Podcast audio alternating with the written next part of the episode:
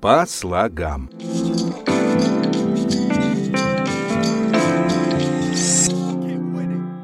Всем привет, друзья! С вами Никита Некрасов и «По слогам».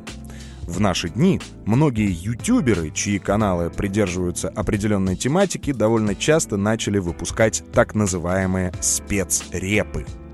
Обычно такие специальные выпуски выходят в связи с актуальной новостной повесткой. Вот и я решил, что пора по слогам выходить на новый уровень. Но если вернуться к ютуберам, там репортаж во всех его лучших традициях. У меня же от репортажа только название. Но вот тема этого выпуска действительно актуальная. Олимпийские игры. «Где ты, Никита, а где Олимпийские игры?» — спросят пытливые слушатели. А я отвечу так. Мой подкаст настолько всеобъемлющий, что и в теме Олимпийских игр ему найдется место. А рассказать я сегодня хочу о разных интересных словечках, которые могут вывалиться на вас из телевизора во время трансляции разных видов спорта. Уверен, найдется большое количество моих слушателей, которые знают и разбираются в терминологии. Но, наверное, мне и вас получится чем-то удивить. Начать я хочу с тех видов соревнований, которыми каждый из нас на любительском уровне занимался в детстве – Катание с горок на санях. Сколько себя помню, смотрел зимние игры и всегда удивлялся, почему один из видов спуска по желобу на санях называется скелетон. Какие такие скелеты, если живые люди на санях? А дело все в том, что по одной из версий в 1892 году были сделаны первые сани для подобного спуска из металла. До того были деревянными. Сани эти своей конструкцией очень напоминали скелет. Якобы отсюда и пришло название вида спорта. Есть и другая версия происхождения названия скелетон. Согласно ей, часть слова «скелле» происходит из неправильного прочтения норвежского слова «сяльке». Это сани, которые используют норвежские рыбаки. Интересен тот факт, что прародителем скелетона считается спуск с гор на санях, бесполосных деревянных досках, распространенных среди канадских индейцев. Откуда среди канадских индейцев взялись норвежские рыбаки? Вопрос. С бобслеем несколько проще. Первые в мире сани для этого вида спорта были сконструированы в 1904 году и сделаны из дерева. Однако быстро были заменены стальными санями, которые стали называть бобами из-за способа управления – команды качались назад и вперед для увеличения скорости на прямых. To bob переводится как «двигаться вверх-вниз» или «в стороны». Ну а sleigh — это сани.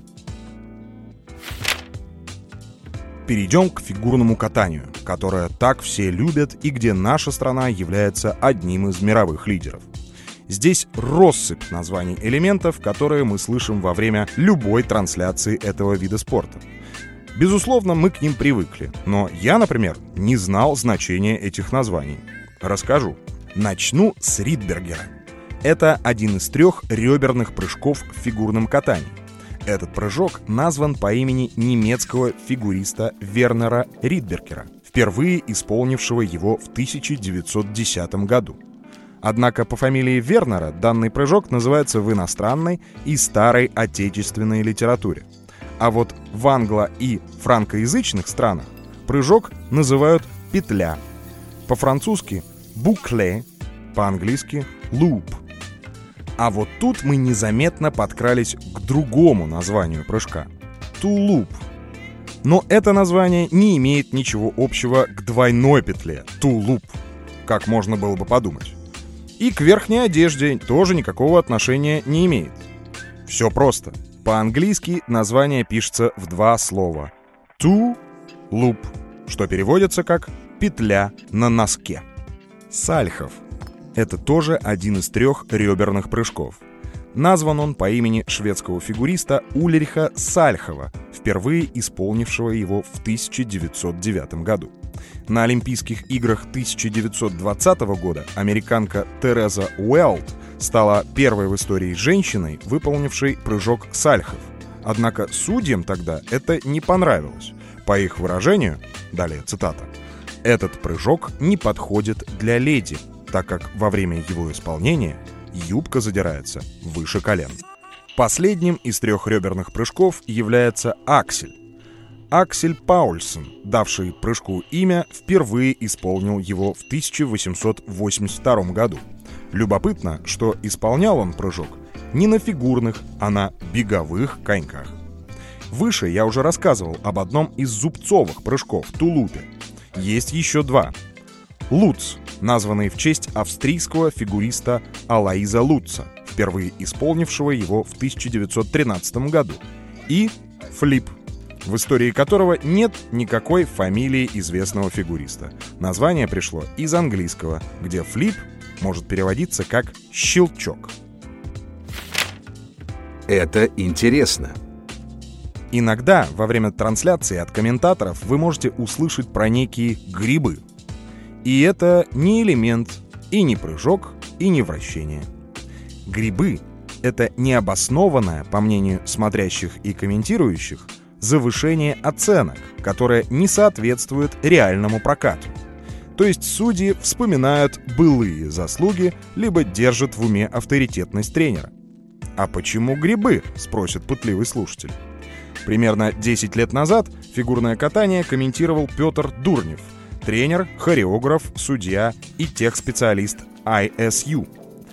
Как и многие другие, он не понял слишком высокие оценки некоторых фигуристов и не сдержался. Дурнев высказал предположение, что судьи, наверное, находятся под воздействием, как бы так лучше сказать, каких-то галлюциногенов. Отсюда и пошел термин «грибное судейство». Ну и, конечно, не могу не сказать чуть-чуть про хоккей, где наши парни стартовали в среду 9 февраля. Мужская аудитория моего подкаста, возможно, в курсе, а вот женской будет интересно узнать. Есть в хоккее такое понятие, как «tough guy», он же полицейский, он же телохранитель. Guy переводится с английского как «крутой» или «крепкий парень». Тавгаями называют хоккеистов силового плана, которые часто дерутся во время матчей. Они редко бывают лучшими игроками в команде, но пользуются большим авторитетом у партнеров. Тавгаи часто имеют опыт занятий единоборствами, поэтому соперники боятся их. Появились они в Канаде в начале 20 века. Тогда команды использовали разные методы для нейтрализации лучших игроков соперников. Некоторые хоккеисты специально жестко играли против противников, пытаясь нанести им травму. Тренеры команд решили бороться с грубостью необычным способом. Они стали набирать в команду крупных игроков, которые хорошо дрались. Их основной задачей было следить за тем, чтобы соперники не играли грубо. Таких хоккеистов стали называть тавгаями – при провокациях Тавгая из разных команд устраивали драку между собой, но не допускали массовых потасовок. Кстати, в 40-х годах 20 века сформировался кодекс чести для Тавгаев, который состоял из трех пунктов. Первый. Драка должна быть честной, без крак, только один на один, без нападения сзади. Плюс нельзя добивать лежащего соперника. Второй пункт. Нельзя нападать на вратаря. Но тут есть интересный факт. Иногда вратари дерутся между собой. И третий пункт. Нельзя атаковать травмированного игрока. Также нельзя нападать на соперника, который сильно уступает в росте и весе. Ну а сейчас тавгаи, если можно так выразиться, трансформировались в полицейских или телохранителей, которые своими активными и агрессивными действиями помогают другим хоккеистам проходить к воротам с шайбой. Многие форварды обязаны своей сверхрезультативной карьерой своим ассистентам из числа тавгаев-телохранителей, которых соперники просто боялись. К примеру, для великого Уэйна Грецки таковым являлся Дэйв Семенко. Это интересно. Ну, конечно, не мог я вас оставить без небольшого этимологического разбора и в этом выпуске. И разбор этот будет касаться хоккея. Расскажу я вам об этимологии слова «клюшка». Слово это образовано уменьшительным суффиксом от слова «клюка», которое употребляется в значении «кривая палка», «костыль».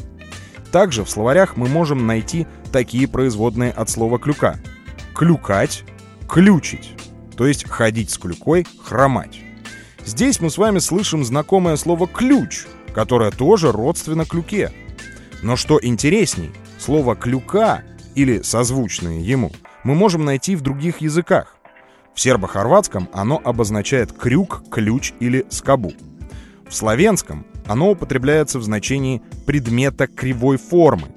Чешский – крюк, щеколда. А вот мы и пришли к другому значению слова «клюка» — обман, коварство.